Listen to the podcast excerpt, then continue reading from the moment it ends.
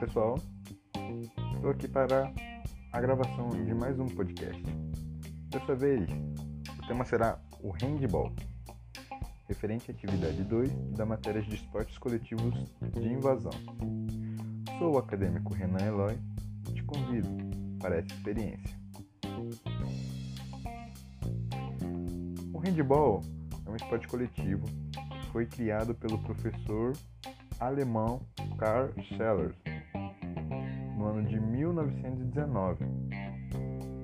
Após ter suas regras publicadas pela Federação Alemã de Ginástica, o esporte começou a ser praticado de forma competitiva em países como Áustria, Suíça e Alemanha.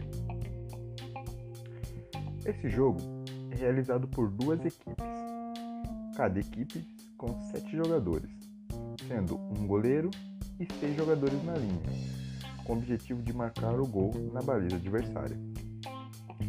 A duração de uma partida é de 60 minutos, dividido em dois tempos de 30 minutos. Em caso de empate, o jogo é levado à prorrogação com dois tempos de 5 minutos.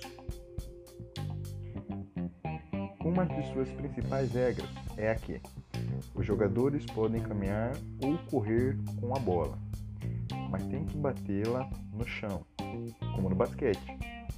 O número de passos máximos sem quicar a bola no chão é de 3 passos.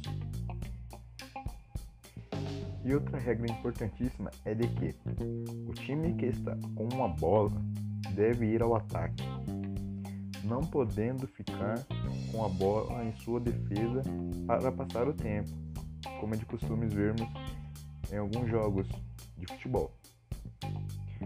Os empurrões, puxões, segurar o adversário, bater e pular no adversário são considerados faltas, caso uma dessas ações aconteça quando o adversário tem a chance de marcar o gol.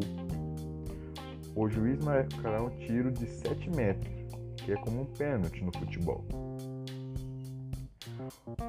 Outra coisa importantíssima a se destacar é de que o handball exige dos atletas um bom desenvolvimento das capacidades físicas, tais como resistência anaeróbica, velocidade, força e flexibilidade e também o raciocínio rápido,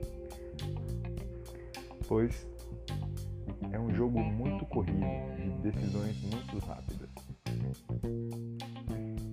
Então, pessoal, espero que vocês tenham gostado fico por aqui. Até a próxima.